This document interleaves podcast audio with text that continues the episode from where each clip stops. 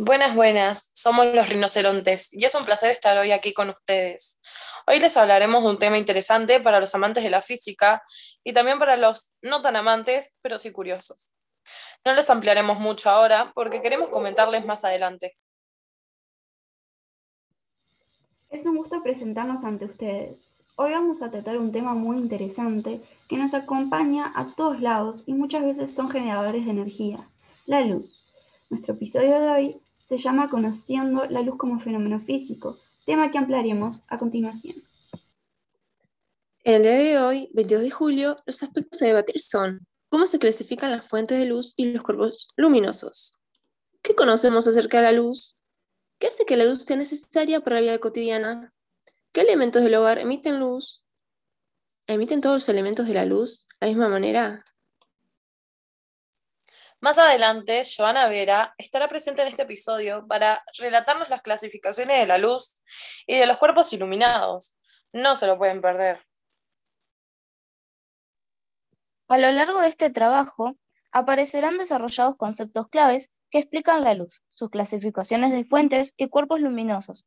Comenzando con el concepto de luz, Hewitt la define como una forma de energía radiante ondulatoria que existe en todo el universo. La misma, al incidir sobre la retina ocular, permite distinguir los diferentes objetos. Como la mayoría de los objetos no emiten luz, pueden ser visibles a partir de una fuente de luz primaria, como por ejemplo el sol o una lámpara, o desde una secundaria, como por ejemplo el cielo iluminado.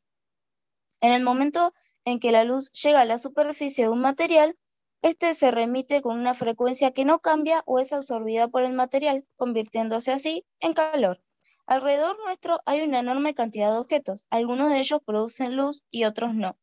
A los objetos o cuerpos que son capaces de emitir luz por sí mismos se le denomina fuente luminosa y al resto de los cuerpos que no reflejan total o parcialmente la luz que reciben se les llama cuerpos iluminados. Podríamos clasificar las fuentes luminosas de varias maneras.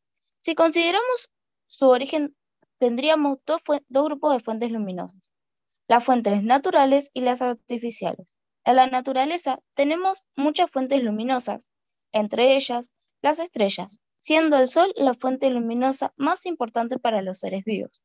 Existen también organismos vivos que son emisores de luz y la luz de estos animales se produce sin emisión de calor, por lo que se puede realizar una nueva clasificación de las fuentes luminosas considerando el tipo de emisión, a las fuentes luminosas que producen luz sin calor se les llama luminiscentes y a las fuentes luminosas que producen luz y calor se les llama incandescentes.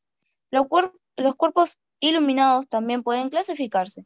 Si consideramos cómo se comportan cuando son iluminados, podemos encontrar a los cuerpos opacos, a los translúcidos y a los transparentes. Antes de despedirnos de este episodio, les tenemos una propuesta. Prueben diferentes métodos para hacer incidir la luz en un objeto y mándanos la forma en la que lo realizaron. No se olviden que pueden hacernos llegar un mensaje a través del WhatsApp 091 23 45 67 con su experimento hecho. El más original tendrá una sorpresa.